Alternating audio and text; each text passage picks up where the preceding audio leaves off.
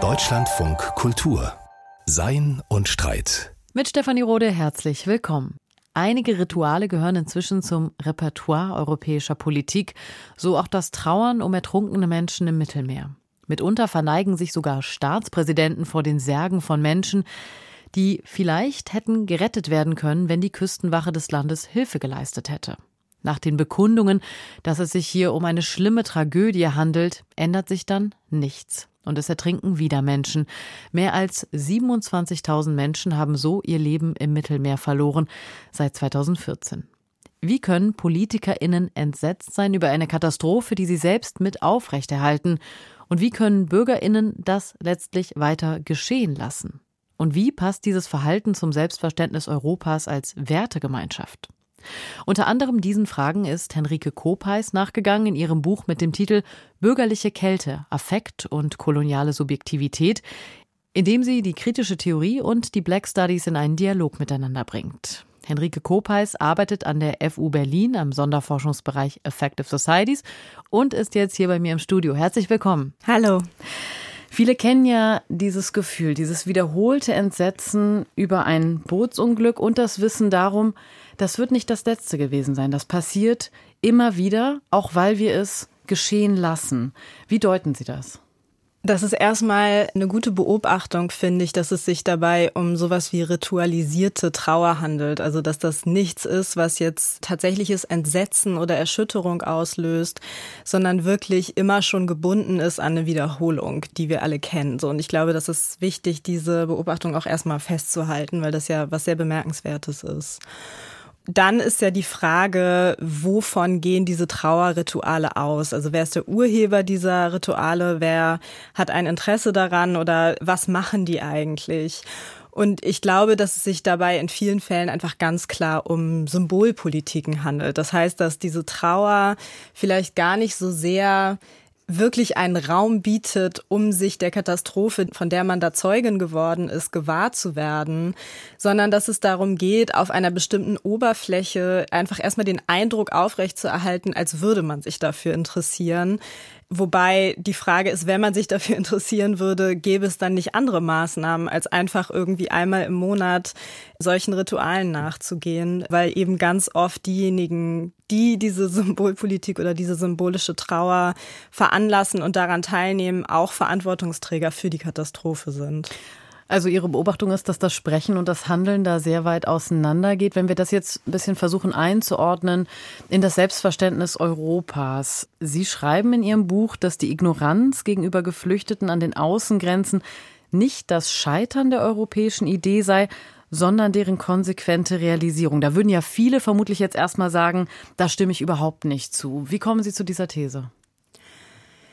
Diese These ist eine historische. Also es geht darum, Europa nicht so sehr in seinem Selbstverständnis aktuell, also das Selbstverständnis der Europäischen Union als Wertegemeinschaft und so weiter, das sofort for granted zu nehmen oder das zu glauben als gültige Repräsentation dessen, was dieser Kontinent macht, sondern das einfach erstmal in einen historischen Kontext einzuordnen. In diesem historischen Kontext ist Europa eben nicht vorrangig diese humanistische Wertegemeinschaft, sondern das Imperium, von dem aus die Welt oder große Teile der Welt kolonisiert wurden das miteinander in Dialog zu bringen, bedeutet dann erstmal auch zu gucken, okay, was ist eigentlich die Idee Europas? Also was ähm, steht im Kern dieses Zentrums oder dieser Idee davon, dass Europa irgendwie sowas wie ein Kern der westlichen Welt ist, der in vielerlei Hinsicht eine moralische und auch eine geopolitische Dominanz hat.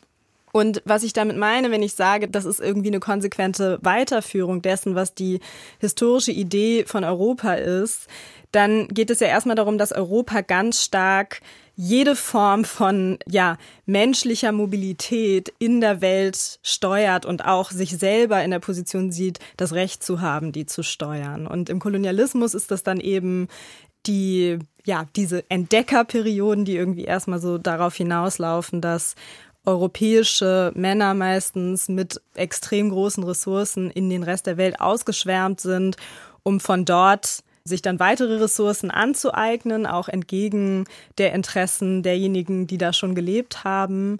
Und insofern können wir eben sagen, dass dieser Schutz oder diese Monopolisierung und irgendwie die ja, ein polizeilicher Umgang mit Ressourcen und menschlicher Mobilität schon immer so der Kern dessen war, wie Europa sich selber gesehen hat oder worauf auch Europa einen Anspruch erhoben hat. Aus welcher Position heraus können Sie das behaupten? Weil man könnte ja auch genauso gut anders argumentieren und sagen, ja klar, es gibt diese koloniale Geschichte einzelner Staaten in Europa.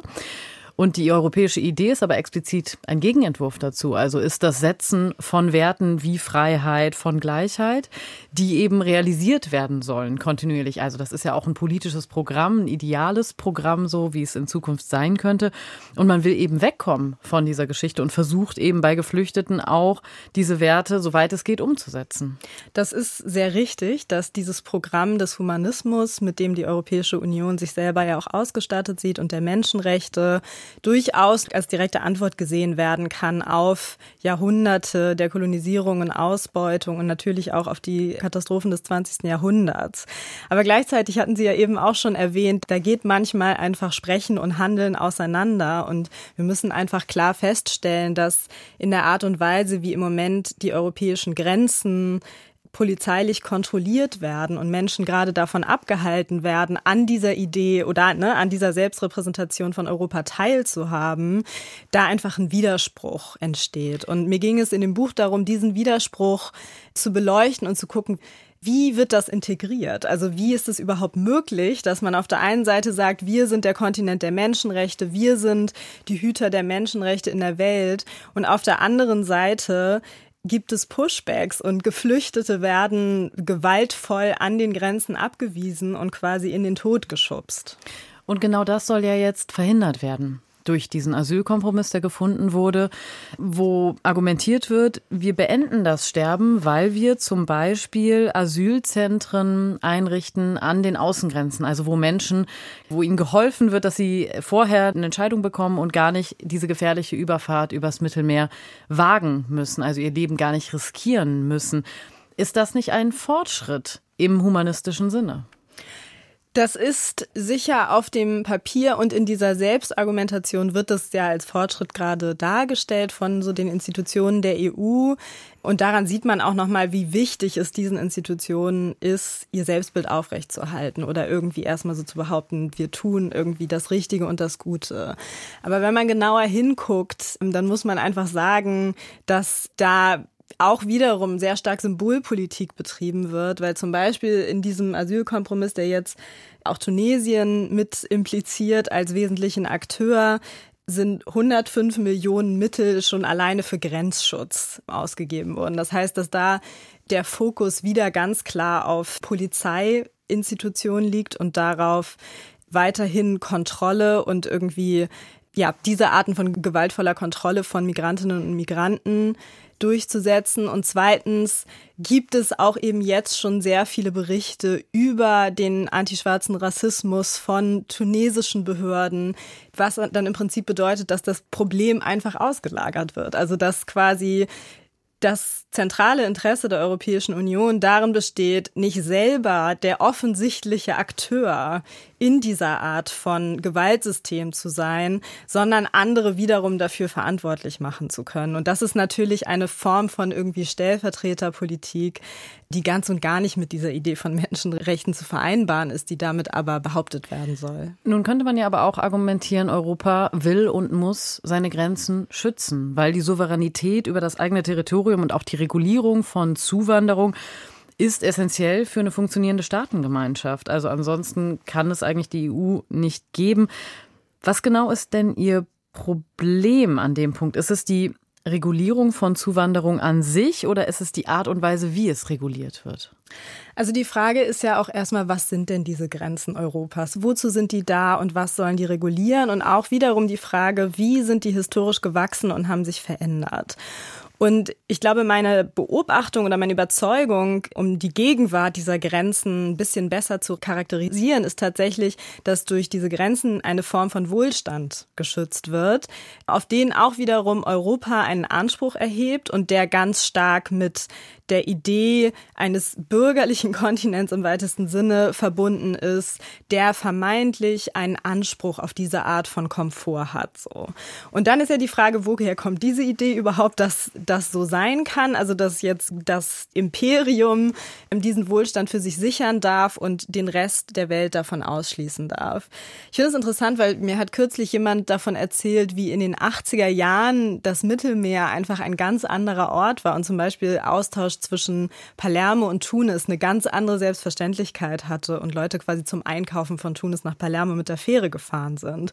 Und ich glaube, dass wir in der aktuellen Debatte auch irgendwie immer vergessen, dass diese Art von Protektionismus ist nicht die einzige Art, wie darüber nachgedacht werden kann, was auf dem Mittelmeer passiert. Und ich glaube, das finde ich eine sehr bedrohliche Entwicklung, dass die Grenze und genau diese Notwendigkeit des Schutzes immer das Erste ist, was angenommen wird. Weil wovor wird sich denn da eigentlich geschützt? Also jetzt gerade wird sich geschützt. Ich glaube, dass, also das Bild ist, dass prekarisierte Migrantinnen und Migranten nach Europa kommen, in die Sozialsysteme einwandern und den Wohlstand auf diesem Kontinent verringern in extrem schneller Zeit. Also abgesehen davon, dass man das rechnerisch auch alles nochmal so überprüfen sollte ob die Zahlen von Menschen, die kommen, tatsächlich diesen Einfluss hätten, glaube ich, ist ja auch die Idee, dass ähm, diese Menschen, die da kommen, vor allem eine Belastung sind für Wirtschaftssysteme, ist einfach extrem problematisch, weil natürlich wenn es eine offene Migrationspolitik gibt, auch die Möglichkeit besteht, dass diese Menschen einfach Teil dieser Gesellschaft werden, so wie es sein sollte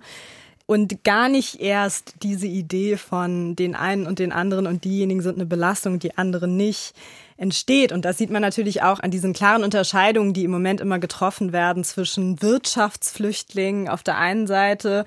Dann gibt es aber den sehr starken Wunsch, auch in der deutschen Politik qualifizierte Facharbeiter zur Einwanderung zu bewegen.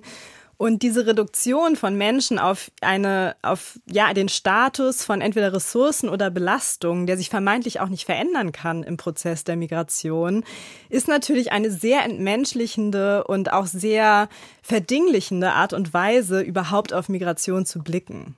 Wenn wir uns genau diesen Punkt jetzt mal genauer anschauen, ähm, da gibt es natürlich sehr unterschiedliche politische ähm, Standpunkte zu, wie man Migration konzeptionalisiert und wie man das dann politisch bewertet und auch berechnet. Sie haben gerade dieses Stichpunkt genannt, dass man sich schützen muss vor diesem, was aus dem Außen kommt. Und Sie führen eben in Ihrem Buch den Begriff der bürgerlichen Kälte ein oder entwickeln den weiter. Welchen Blick ermöglicht der Begriff bürgerliche Kälte auf das, was wir jetzt besprochen haben, auf diese Migrationspolitik? Bürgerliche Kälte ist erstmal getragen von der Beobachtung oder auch irgendwie meiner sozialphilosophischen Überzeugung, dass die Kraft, die wir uns in diesem Diskurs vielleicht mal wirklich angucken müssen, ist sowas wie eine bürgerliche Mittelschicht. Also wir müssen mal gucken, was ist überhaupt die Position der bürgerlichen Mittelschicht in dieser Debatte, was ist ihr Beitrag zu der einen und zu der anderen Seite. Und Bürgerlichkeit verstehe ich eben dabei als ein Selbstverständnis, das sich im weitesten Sinne mit der europäischen Aufklärung identifiziert und dieser Art von Wertesystem, was eben auch dann sehr nah an diesem Wertekanon der Europäischen Union und der Menschenrechte dran ist. Also es gibt einen Einsatz in moralische Grundsätze. Das ist ein bürgerliches Selbstverständnis.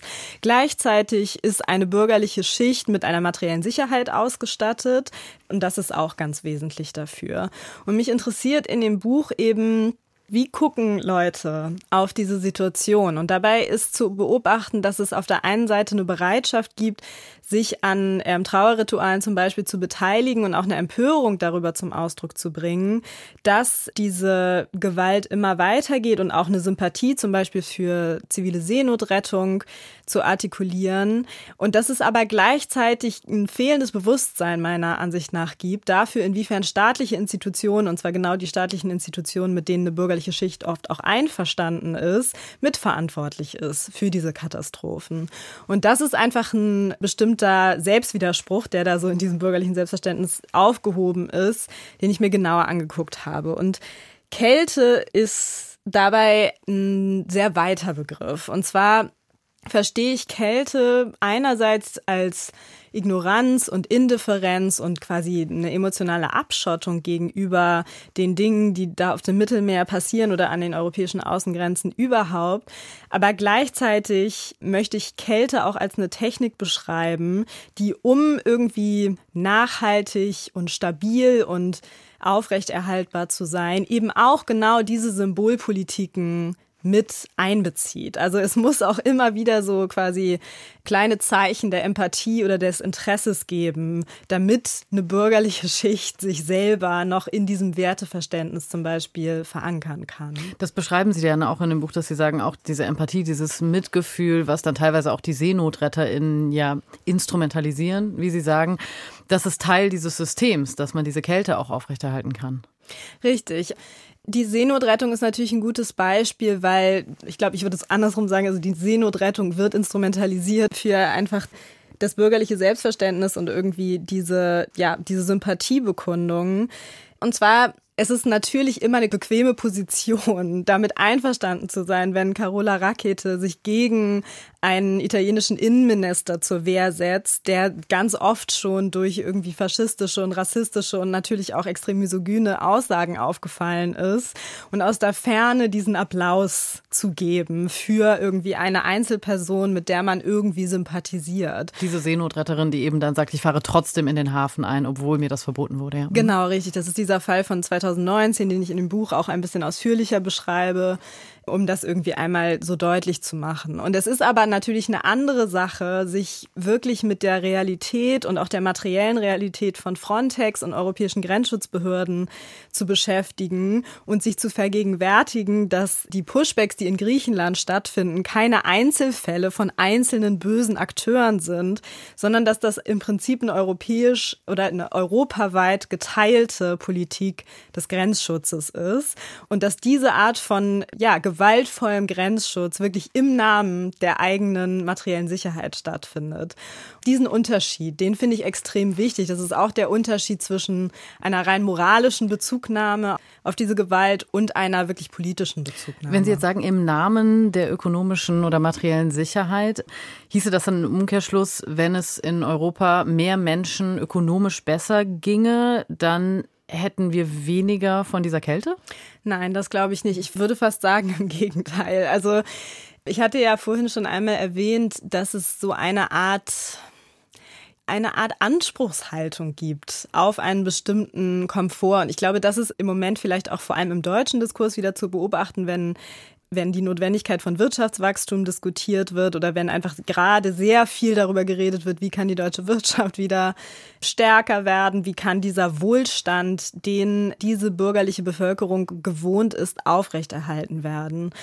Und ich glaube nicht, dass es da so ein proportionales Verhältnis gibt zwischen je ärmer die Menschen sind, desto mehr Angst haben sie vor Abstieg oder vor Bedrohung von außen. Das kann natürlich auch ein Faktor sein. Und natürlich ist es auch so, je prekärer eine Bevölkerung gerade schon aufgestellt ist, desto leichter ist es, solche Faktoren wie Migration zu instrumentalisieren politisch und irgendwie die Bedrohung auch im Außen zu verorten, statt irgendwie in einer zum Beispiel gescheiterten Sozialpolitik.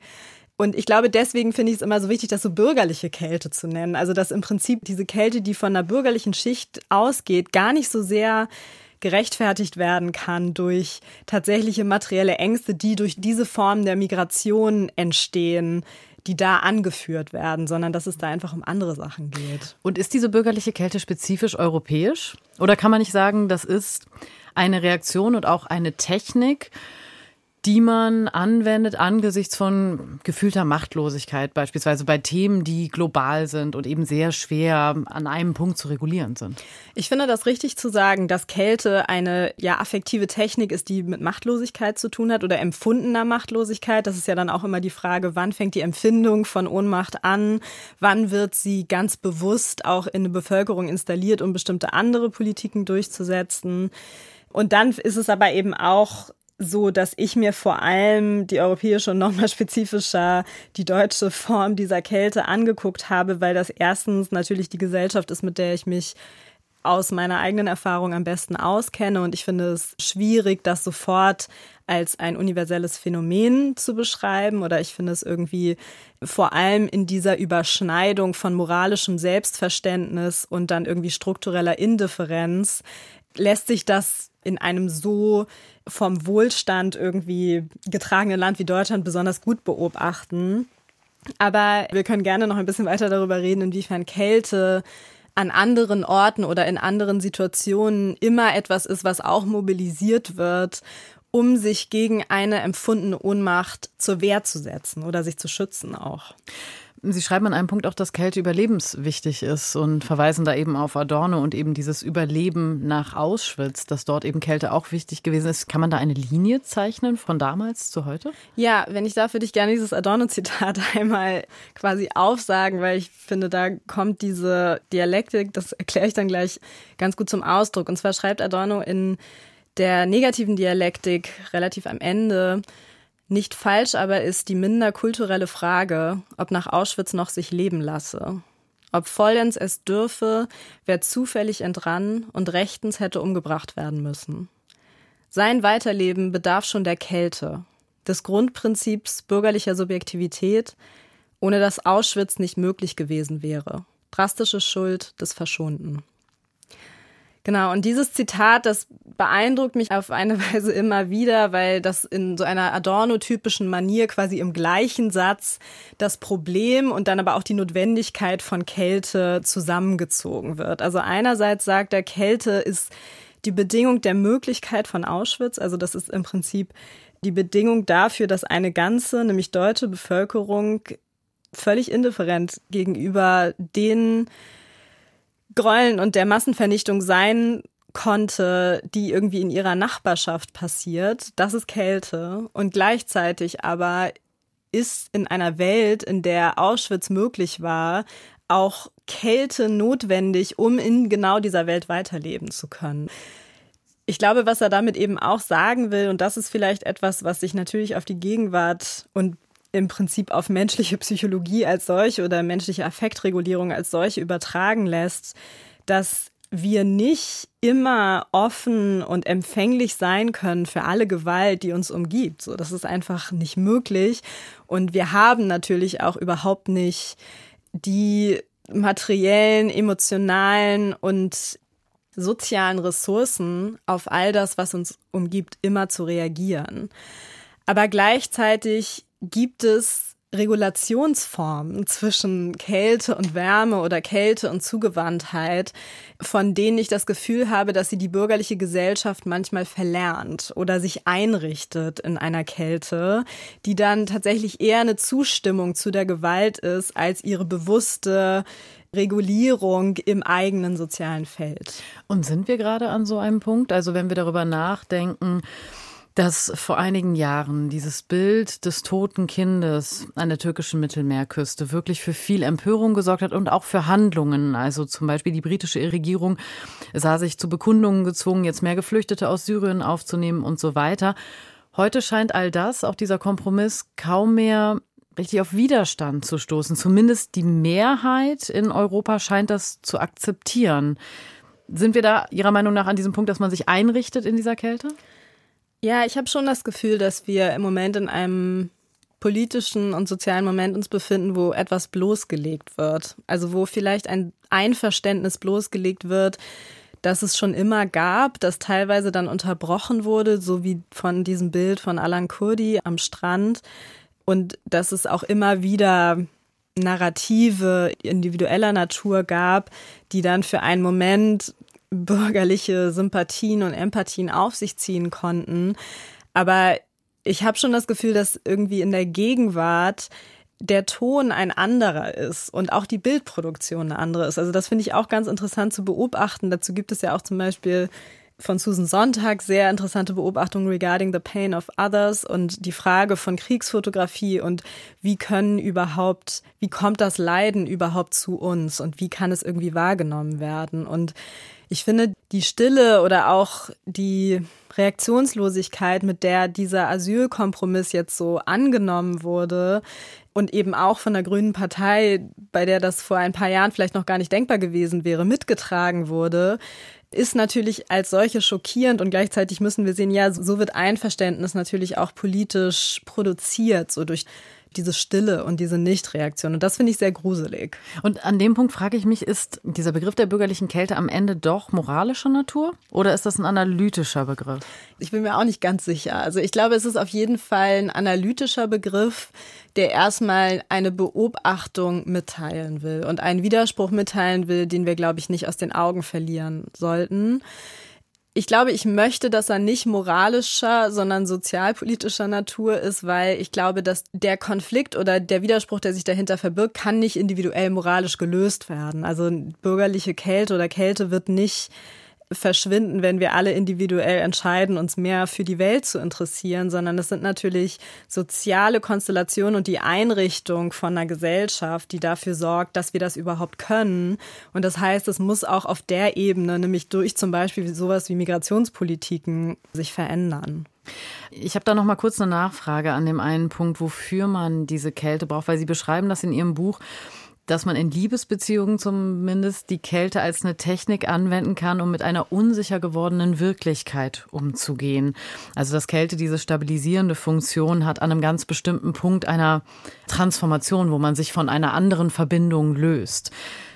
Trennt Europa sich gerade an einem bestimmten Punkt von einer früheren Verbindung? Und wenn ja, was ist diese frühere Verbindung? Was war da? Das ist auch eine sehr gute Frage, weil ich glaube, die These meines Buches ist, dass sich da jetzt gar nicht unbedingt von was getrennt werden muss, sondern dass es einfach lange erfolgreiche Mittel gab, um eine Verbindung vorzugeben durch sowas wie Humanismus, die aber eigentlich schon immer auf ja, in einem Ausbeutungsverhältnis beruht hat, nämlich also auf einem antischwarzen Rassismus, auf einer kolonialen Grundhaltung, auf irgendwie der Idee, dass der Rest der Welt im Prinzip europäischen Interessen untergeordnet ist.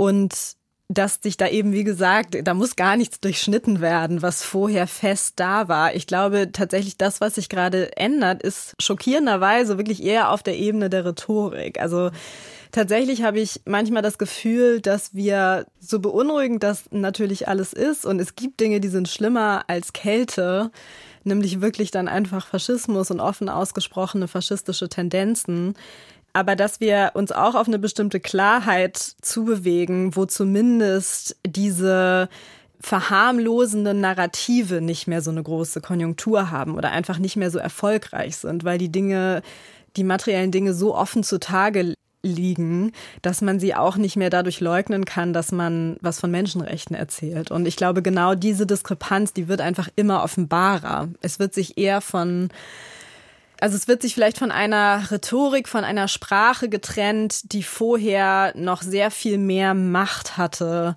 materielle Wirklichkeiten zu verbergen. Und wie kann man in dieser Situation andere Politiken anstoßen? Sie haben das eben schon gesagt, dass es eben andere Formen der Migrationspolitik auch geben müsste. Aber es wäre dann ja zu einfach oder irreführend zu denken, dass das mit Wärme nur ginge. Also als Gegenentwurf zur Kälte, oder? Ja. Man könnte natürlich so eine Analogie aufmachen und sagen, Solidarität ist die Wärme der Völker. Also es gibt natürlich irgendwie Formen der Wärme auch im internationalen Kontakt, an denen es, glaube ich, immer lohnt, sich festzuhalten oder die auch zu erinnern, dass es die mal gab. Und gleichzeitig ist es einfach auch eine, finde ich, extrem niederschmetternde Wahrheit, dass man merkt, dass in Zeiten der Verunsicherung es manchmal sehr schwer ist, mutige Entwürfe von menschlichem Zusammenleben anzubieten. Also Entwürfe von menschlichem Zusammenleben anzubieten, die erstmal darauf vertrauen, dass Menschen das können und dass sie zum Beispiel Ressourcen teilen können auf eine Art und Weise, die nicht auf kapitalistischer Ausbeutung beruht. Und das finde ich gerade einfach wirklich sehr ja, nicht nur traurig, sondern auch einfach so enttäuschend, so mit anzugucken, wie diese Antworten sich so so zerfallen im politischen Diskurs. Also wenn man sich irgendwie den aktuellen Zustand der linken Partei anguckt, dann ist das, glaube ich, ein Beispiel dafür, dass es so gerade schwer fällt, in dieser Verunsicherung hinter bestimmten etwas mutigeren, etwas weitsichtigeren Zielen Mehrheiten zu vereinbaren. Und insofern habe ich auch keine makropolitische Antwort darauf, wie wir damit umgehen können. Das sagt die Philosophin Henrike Kopeis. Ich danke Ihnen sehr für dieses Gespräch. Ich bedanke mich. Und wer tiefer einsteigen möchte in die Materie, Henrike Kopeis Buch trägt den Titel Bürgerliche Kälte, Affekt und koloniale Subjektivität und ist im Campus Verlag erschienen. Wie ungerecht die Klimakrise ist, wird auf dem afrikanischen Kontinent deutlich. Millionen von Menschen schweben in Lebensgefahr wegen Dürren, die seit Jahren anhalten, oder Wirbelstürmen, die seit Monaten toben, oder auch wegen extremer Überflutung. Inzwischen geben laut der Afrikanischen Union einige Staaten bereits die Hälfte ihres Bruttoinlandsprodukts dafür aus, klimabedingte Zerstörungen zu bewältigen, und das, obwohl die Menschen in Afrika kaum zur Klimakrise beigetragen haben. In dieser Woche fand zum ersten Mal ein Klimagipfel statt, bei dem es in erster Linie um Afrika ging. Unter anderem wurde in Nairobi über Klimagerechtigkeit diskutiert, also wer für die Schäden am Ende zahlen soll. Darüber hat sich Daniel Leuk Gedanken gemacht in seinem philosophischen Wochenkommentar. Der erste afrikanische Klimagipfel ist bemerkenswert und das gleich aus mehreren Gründen. Bei dem Treffen stand zum ersten Mal Afrika im Mittelpunkt, genauer gesagt die Verheerungen, die die Klimazerstörung auf dem afrikanischen Kontinent bereits seit langer Zeit anrichtet. Auch gelang es afrikanischen Staaten, sich als Pioniere grüner Energie zu präsentieren. Schon jetzt gewinnt etwa das Gastgeberland Kenia 90 Prozent seines Energiebedarfs aus erneuerbaren Quellen.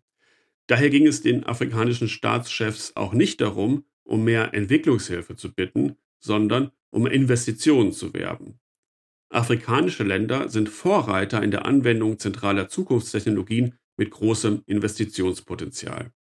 Damit dieses Potenzial erschlossen werden kann, müssen die unfairen Kreditvergaberegeln geändert und eine neue globale CO2-Steuer eingeführt werden, so die Abschlussdeklaration. In den Hintergrund gerückt ist dabei leider ein Begriff, der seit einiger Zeit im Mittelpunkt der Forderungen vieler zivilgesellschaftlicher Bewegungen für Klimagerechtigkeit aus dem globalen Süden steht der Begriff der Klimareparation. Statt zukünftige Gewinne in Aussicht zu stellen, erinnert dieser Begriff an die historische Verantwortung der kolonialen Industrienationen. Reparationen sind zunächst einfach eine Form von Schadensersatz. Wenn ich das Eigentum einer anderen Person beschädige, muss ich es ersetzen oder bezahlen. Moralisch gesehen ist die Lage in Sachen Klimazerstörung klar. Afrika produziert nur knapp 4% der globalen CO2-Emissionen leidet aber am stärksten unter den Auswirkungen von sogenannten Naturkatastrophen wie Dürren und Überschwemmungen. Für diese Schäden sollten diejenigen bezahlen, die sie verursachen. Nur 100 Konzerne sind für 71 Prozent der weltweiten Emissionen verantwortlich. Sie haben mit Öl und anderen fossilen Energien gigantische Gewinne eingefahren. Diese schulden sie den BewohnerInnen des afrikanischen Kontinents und anderen Menschen, deren Lebensgrundlagen durch den Klimawandel vernichtet wurden. Es wäre aber verkürzt, Reparationen nur als eine Formalität, als eine zivilrechtliche Transaktion zu sehen. Wichtiger als ihre restaurative Funktion, vergangenes Unrecht auszugleichen, ist ihre konstruktive Funktion, auch neues Unrecht in Zukunft zu verhindern. Reparationen bedeuten darum einen grundlegenden Eingriff in die globalen Machtstrukturen, die einzelne Nationen und Konzerne überhaupt erst in die Lage versetzen, die planetarischen Lebensgrundlagen für alle zu vernichten. Der Philosoph Olufemi O. Taiwo hat diesen konstruktiven Ansatz der Klimareparationen ausformuliert. Reparationen, so Taiwo, zielen darauf ab, die Welt neu zu erfinden. Neben Geldtransfers umfassen Reparationen auch die Einrichtung sozialer Infrastrukturen, die Förderung von ökologischen Projekten, Schuldenerlass und vor allem die radikale Demokratisierung der globalen Ökonomie und die Einrichtung effektiver Kontroll- und Steuerungsmechanismen. In der Vergangenheit wurden afrikanische Staaten oft als Empfänger westlicher Wohltätigkeit angesehen.